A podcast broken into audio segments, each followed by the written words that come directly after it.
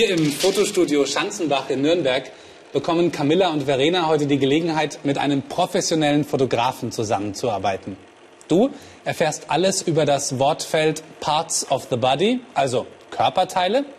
Und im Grammatikteil schauen wir uns an, wie du den Plural bildest. Im Lerntipp erfährst du, wie du mit englischen Wörtern in der deutschen Sprache umgehst.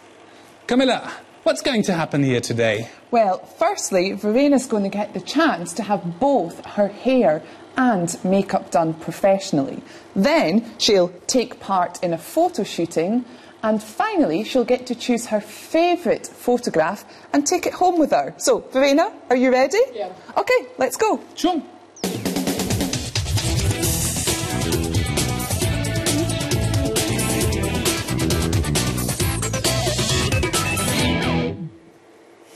Okay, so Verena, now we have Ines, and she's our professional makeup artist, and she's going to make you look even more beautiful than you already are.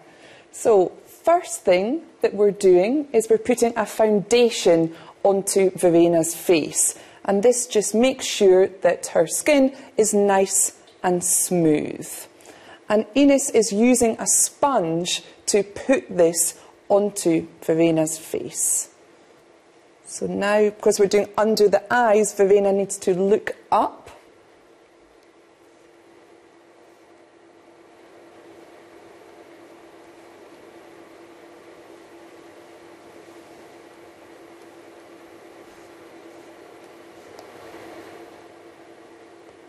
Okay, so we're almost finished with Verena's makeup. The very last thing Ines needs to do is to put some of this blusher onto her cheeks here.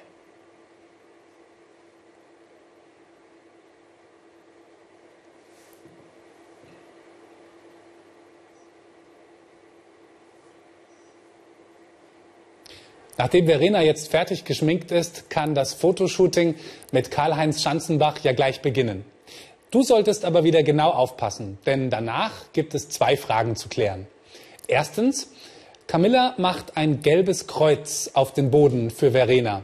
Wofür ist das? Und zweitens, während des Shootings müssen Verena und Camilla eine kurze Pause einlegen, denn es gibt ein kleines technisches Problem. Welches Problem tritt auf?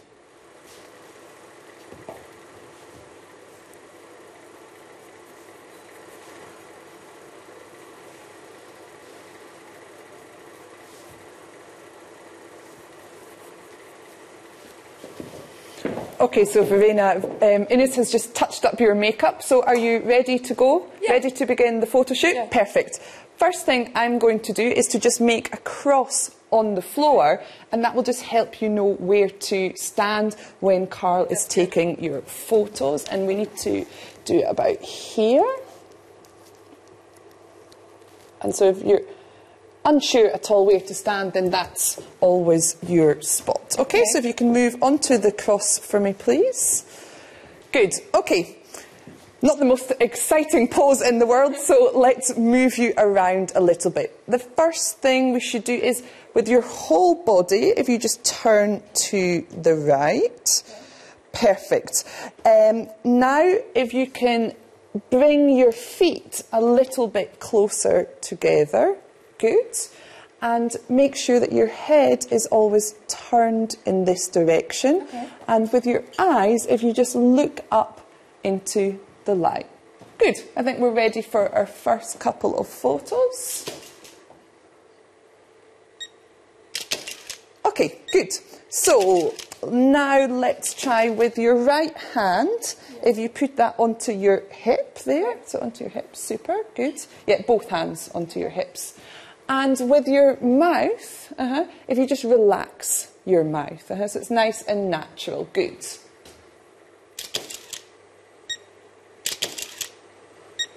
Okay. So with your mouth this time, you can open it wide, your big smile, so we can see your lovely teeth. Good.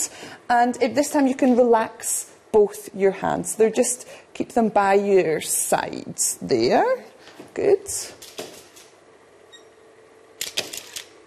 Okay, and if you just relax for a second, our flashlight just needs to reload for a couple of seconds, and then we can begin again with some more poses. Great. Okay, so ready to go again. So again, your whole body to the sides. And with your left knee, if you just bend that a little bit forward, good. And um, with your left hand, if you put it on the back of your head, good.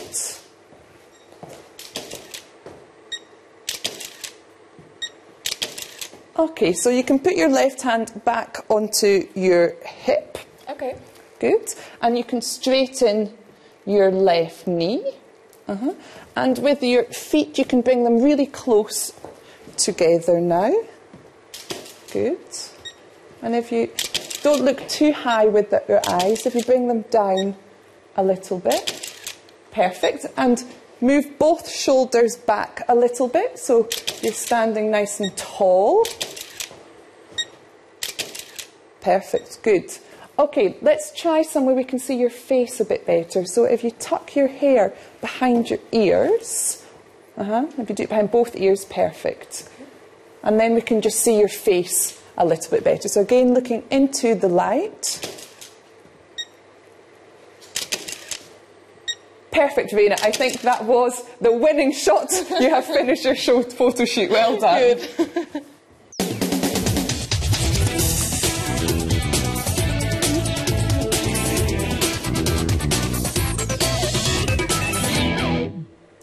Ja, wenn du genau zugehört hast, war es ja gar nicht so schwer, die Antworten auf die zwei Fragen zu finden.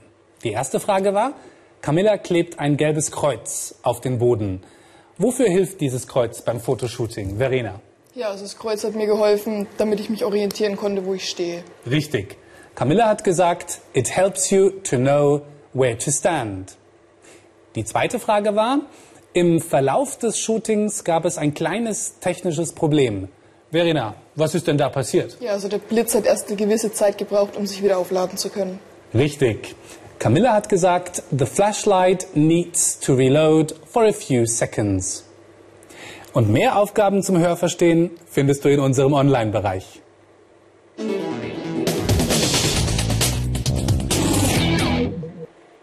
Okay, so with Verena's help here, I'm going to show you all the different parts of the body. And we're going to start at the top and work our way down. So the first thing I have to show you is hair.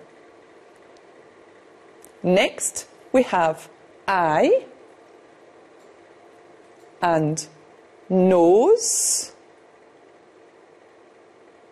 and mouth.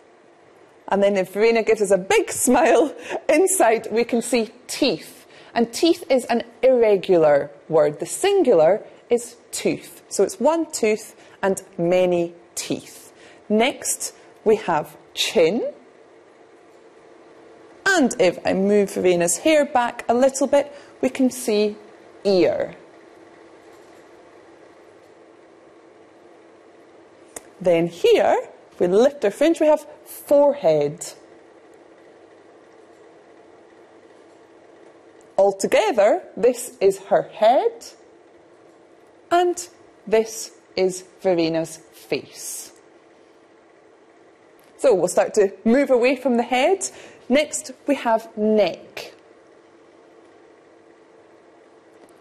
And we have shoulder. Here we have an arm. And along the arm we have different parts. Here we have elbow. Then we have a hand. On the hand we have some fingers. and here we have a thumb. Okay, so if I could just turn Verena around for a second. Here we have a back. And if I turn you again, here we have stomach. Here we have hip. Then moving downwards, we have a leg, knee, So here at the bottom we have another irregular word. We have one foot and two feet. And that is the different parts of the body.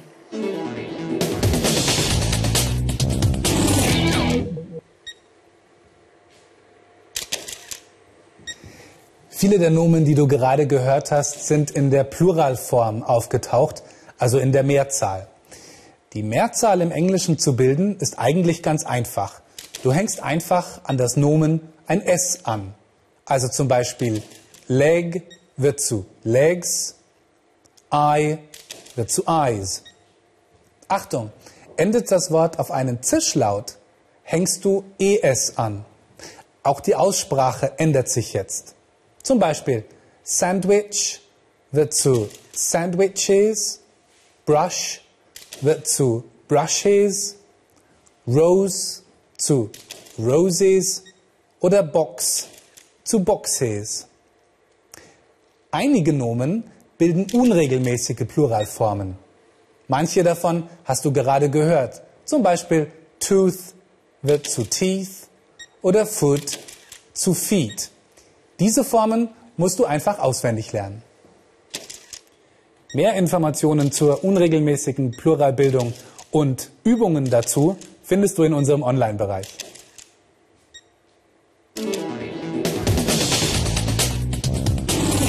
So, und jetzt bist du dran. Verena, du kennst dich ja jetzt schon gut mit den Teilen des Körpers aus, kannst sie alle benennen. Und das ist auch wichtig, denn jetzt sollst du Camilla die Anweisungen geben, denn sie wird jetzt die Fotos schießen, sobald die Kamera soweit ist. Camilla, is the camera ready? Just one more second. Okay?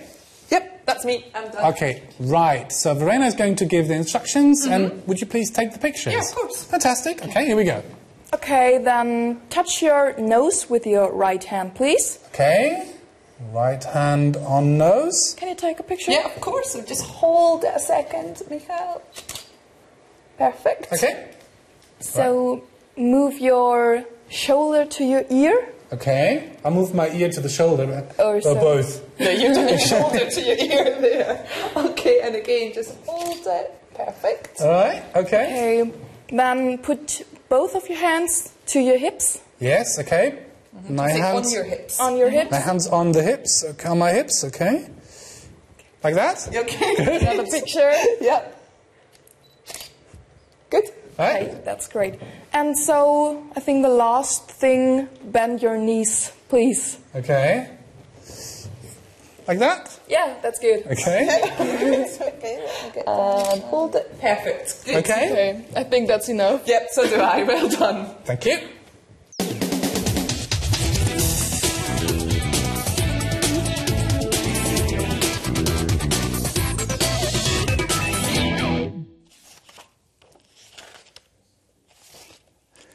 Wenn du dich ein bisschen umschaust, wirst du auch im Deutschen eine ganze Menge englischer Wörter finden.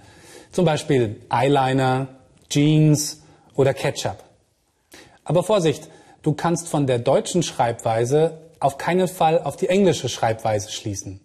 Vor allem Groß- und Kleinschreibungen sind natürlich völlig unterschiedlich. Manchmal gibt es auch gar keine Übereinstimmung zwischen einem deutschen und einem englischen Wort. Zum Beispiel das Wort Handy, das im Englischen nicht verstanden wird. Hier musst du Mobile Phone oder Cellphone sagen. This black and white one's quite nice, Yeah, isn't it? That's good. Yeah, they're really pretty in it. What, what do you think of that? It's nice Yeah. too, isn't it? The- quite like the colours. Yeah, they're, they're really Yeah. nice. Oh, I like this one. I think Yeah, that's a really I like nice one full. So girls, what are you doing here? Well, we're just sitting and looking through Verena's pictures, and she's deciding which one she likes the most. Uh, which one is it? I like this one the most. Oh yeah, it is very nice. But now it's your turn to use your computer and do some more exercises Online.